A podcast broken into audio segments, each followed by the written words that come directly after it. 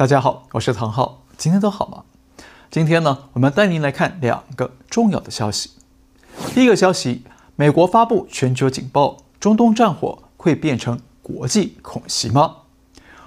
第二个消息，地面战进军加沙，要慎防伊朗的邪恶武器。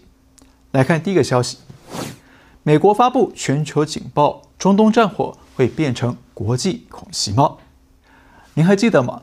在哈马斯攻击以色列之后呢，我们当时就提醒了一件事，就是呢，美国要慎防国内会发布恐怖袭击事件。那现在美方证实了这项顾虑，而且顾虑的范围比我们想象的还要大。在十月十九号，美国国务院发布了一项全球性的警报，呼吁世界各地的美国公民要格外加强注意自己在海外的安全，因为世界各地的紧张局势加剧。可能会发生针对美国公民和美国利益的恐怖袭击、示威抗争或者暴力行动。好，请注意啊，美方这次发布的恐袭警报是非常的罕见，是针对全球范围的美国公民。那这说明什么呢？第一啊，说明了目前的中东紧张局势和以巴冲突呢，可能还要啊继续的升级。那第二呢，说明美方已经掌握到了情报。哈马斯和真主党呢，和伊朗呢，很可能啊，准备攻击或者是绑架海外的美国公民，来要挟美国在以巴的问题上让步。那换句话说，一场全球性的恐袭风暴正在笼罩全世界，而且呢，可能不会只局限在啊一两个国家发生，而是会多点爆发，多路并进。那虽然啊，我们没有美国情报单位的情搜能力啊。但是呢，光从现有的一些啊外部线索呢，也可以嗅到浓浓的火药味。比方说，十月十七号，伊朗外长在 X 平台上发帖子啊，声称以色列攻击了加沙地带的医院，造成了一千多名妇女和儿童死亡。他怂恿全世界来反对以色列啊，最后还特地用英文写了一句 “Time is over”，时间到了。那到了隔天呢？由伊朗扶植的黎巴嫩真主党也公开的警告美国、以色列和欧洲要小心了，因为啊，真主党的实力已经增强了几千倍。那他们还声称，我们做出了抵抗回应，效果将会非常的轰动。好，伊朗跟真主党呢轮流的发出警告，就像黑社会发出最后通牒一样啊，充满了恐吓跟挑衅的口气。但是想想看啊，他们为什么这么有底气呢？美国都已经两个航母打击群开到地中海的东岸了，那为什么他们还敢这么嚣张的恐吓欧美和以色列了？那很显然了，背后啊一定是有更大的老大哥在撑腰。那老大哥是谁呢？相信您一定猜到了，当然是江湖上人称总加速师的习主席，以及呢从老大变成了中共小弟的普京大帝了。哎，字幕写错了，应该是弟弟的弟，普京大帝。那我们知道呢，习近平跟普京啊，在去年俄乌战争开打之前就签订了协议，声称中俄双方合作无上限。然后接着普京就入侵乌克兰了。那接着呢，今年三月换习近平去访问普京，那习近平又当面的强调，他们哥俩要一起推动百年大变局。那这个百年大变局计划到底是什么呢？双方始终啊都没有公开过。但是呢，我们可以看到，从去年到现在。发生了哪些事情？第一，俄乌战争爆发了；第二，中共升级对台湾的武力恐吓，升级对菲律宾和日本的武力威胁；第三，哈马斯恐袭了以色列。那现在呢，还一步步的通过伊朗和真主党在点火升温，随时有可能会啊变成一场规模更大的中东战争。还有第四啊，就是美国刚刚预警的，全球各地可能会发生恐怖袭击。那实际上呢，恐袭就是一种变相的战争手段，而且啊是更没有战争伦理、没有武德的无差别战争。那更关键的是，习近平跟普京十八号才又举行了一场密室会谈，谈了三个小时，谈什么机密呢？双方没有说，但是可以想见，很可能就是在商讨他们的百年大变局计划。那刚刚提到的这几个战争手段呢，很可能都是百年大变局的一环。那说白了，他们说的百年大变局，实际上就是一种跨国大战，要在欧洲、中东、东南亚还有东北亚四个地区来同步点燃战火，要多点放火，让美国和北约的军事力量陷入贝多利分、疲于奔命、首尾不能相顾的困局。而且呢，他们还要利用中东的宗教和种族冲突来煽动恐怖袭击，进攻世界各地，让各国内外交逼，分身乏术。那简单一句话，天下大乱，形势大好。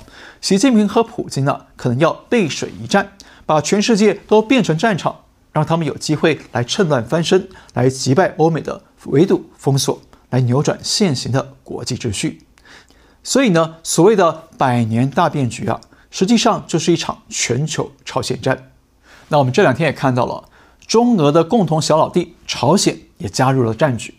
因为啊，哈马斯被发现他们使用了朝鲜制造的火箭筒，而且哈马斯这次的入侵以色列的战术呢，还可能是朝鲜传授给他们的。那不但这样，美国跟韩国都证实了，朝鲜最近运送了几十万枚的炮弹去支持俄罗斯。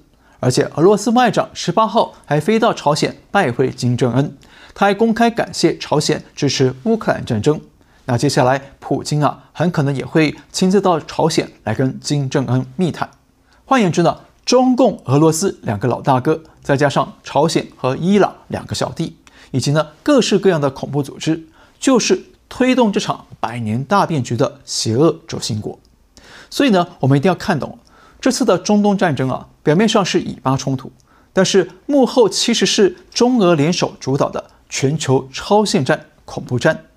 中俄呢，要调动全世界任何可以利用的矛盾因素来制造冲突、引发战争，在全世界纵火，从而呢帮自己啊从国际社会的围堵中脱困，甚至呢还要进一步的颠覆世界秩序，最后啊要建立一个以习近平为核心、为中共服务的。奴隶命运共同体。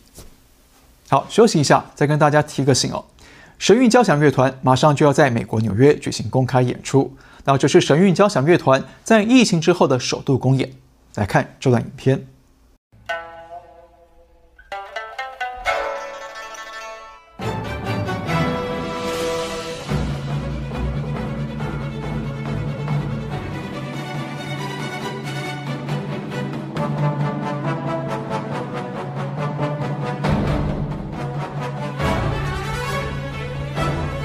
Shenyun Symphony Orchestra coming to Lincoln Center David Geffen Hall October 22nd. Tickets at shenyunsymphony.com. 神韵交响乐团的演出时间是十月二十二号星期天的下午一点跟五点，地点是纽约林肯中心的 David Geffen Hall 音乐厅。那欢迎住在大纽约地区的朋友们 一起去享受这场中西音乐合璧的音乐饗宴。详情呢，请上网查询 shenyunsymphony.com。再来看第二个消息。地面战进军加沙，要慎防伊朗的邪恶武器。以色列反击哈马斯的行动已经超过十天，那以色列的大军部队也已经聚集在加沙地带的外围了。但是，到底何时才要发动地面战呢？终于啊，十月十九号，以色列国防部长说话了。他说：“加沙外围的军人弟兄们，很快就可以从里面看见加沙了。”言外之意呢，就是准备发动地面战。进军加沙了。好，我们知道以色列在哈马斯恐袭之后啊，很快就宣布他们要彻底铲除哈马斯，而且呢，很快的集结了数万名兵力在加沙的外围待命。但是呢，接着就放缓了节奏，按兵不发。为什么呢？以色列啊没有对外透露原因，但是估计呢有几个考量。第一呢，要暂时保持和平，给各国领袖做面子。我们看到了。这几天呢，包括了拜登、德国总理舒尔茨、英国首相苏纳克等等的欧美领袖呢，都相继的访问以色列。那他们除了亲自表达对以色列反恐的支持，同时呢，也表达对中东和平的关切。所以以色列啊，当然得给他们做面子，不能让他们到访期间爆发地面战火。第二个考量是要设法避免伤害无辜的平民，减少国际社会的批评。我们知道。加沙地区人口是非常密集，而哈马斯又刻意把组织的据点和弹药库建立在住宅区里面，所以不论是空袭或者地面战呢，都很容易对平民百姓造成伤害。而只要有平民伤亡啊，哈马斯就会拿来打悲情牌，联合国际媒体来打舆论战，来攻击以色列。因此呢，以色列这次想要通过地面战来剿除哈马斯啊，势必得遭遇更高难度的平民安全问题，所以呢，就需要时间来策划可行的战术。第三个考量呢，是要设想如果铲除哈马斯之后，后哈马斯的加沙该是什么样的？以色列要直接接管加沙吗？不太可能，因为呢，加沙地带不但土地贫瘠、面积狭小，而且人口多达两百万。如果以色列要直接接管加沙，不但得要天天面对潜在的恐袭风险，还得设法养活这两百万人口，那对以色列来说啊，并不划算。所以拜登也劝以色列要好好想想，千万不要像美国为了追击九一一事件的凶手，最后呢，让自己陷入二十年的长期战争困境。所以啊，要怎么去安排加沙地带的未来治理呢？确实啊，也是难题。第四个考量，要彻底剿除哈马斯，可能会旷日费时。前中情局局长、美国陆军四星上将彼得雷乌斯，他就用过来人的经历提醒说，当初美国为了剿除 ISIS，光是为了光复摩苏尔这座城市呢，就花了整整九个月的时间。但是以色列没有那么多的时间跟资源可以耗这么久。那估计以色列也发现这个问题了，所以他们要啊如何的来调整作战目标呢？也是需要时间来考虑的。第五个考量是人质的安全问题，以及呢双方可能在秘密谈判。大家知道，这次有一百多名的各国人质被哈马斯绑架了，所以如何保障这些人质的安全呢？是最棘手的问题。那特别是啊，如果以色列发动地面战来指导黄龙的话，那很可能人质们的性命都会不保。所以以色列现在按兵不动呢，很可能是背后以巴双方正在进行人质的协商谈判，看要怎么样能够让最大多数人质可以安全离开，或者呢，也有可能是美军的特种部队已经进入加沙地带，正在秘密的解救人质，所以呢，以色列暂时不进入加沙。总之啊，这次的人质问题比较复杂，那下次有机会呢，我们再另外展开来聊。最后一个考量就属于军事上的实物层面了，就是呢，要通过街道战来扫荡哈马斯啊，势必会遭遇更高的作战风险。哪些风险呢？我不是军事专家，所以没办法面面俱到的说。但是呢，至少啊，有三个作战风险是以色列地面战必定会碰上的。第一，哈马斯啊，比以色列熟悉加沙的地形地物，那加沙地带人口密集，房屋也密集。再加上又要避免造成平民的伤亡，那就会形成易守难攻的局面。那街道战的面对面拼搏呢，就容易造成兵力的损伤。第二，哈马斯躲藏在复杂绵延的地道里头啊，搜查和攻击都是非常不容易的。那哈马斯知道要躲避以色列的空袭优势，所以他们的主要基地是在地底下，大约是地下三四十米的地方，再用非常复杂地道连接着。而哈马斯挖掘的地道呢，高度大约有两米，宽度呢只有一米，是非常的狭窄。那一次啊，只能够一个人通过，所以就非常不利于外部人员的进攻。而且以色列还曾经发现过深达地下七十米的地道。那这样的地形呢，对进攻部队来说啊，就会很难形成集体作战，那就会有比较高的风险了。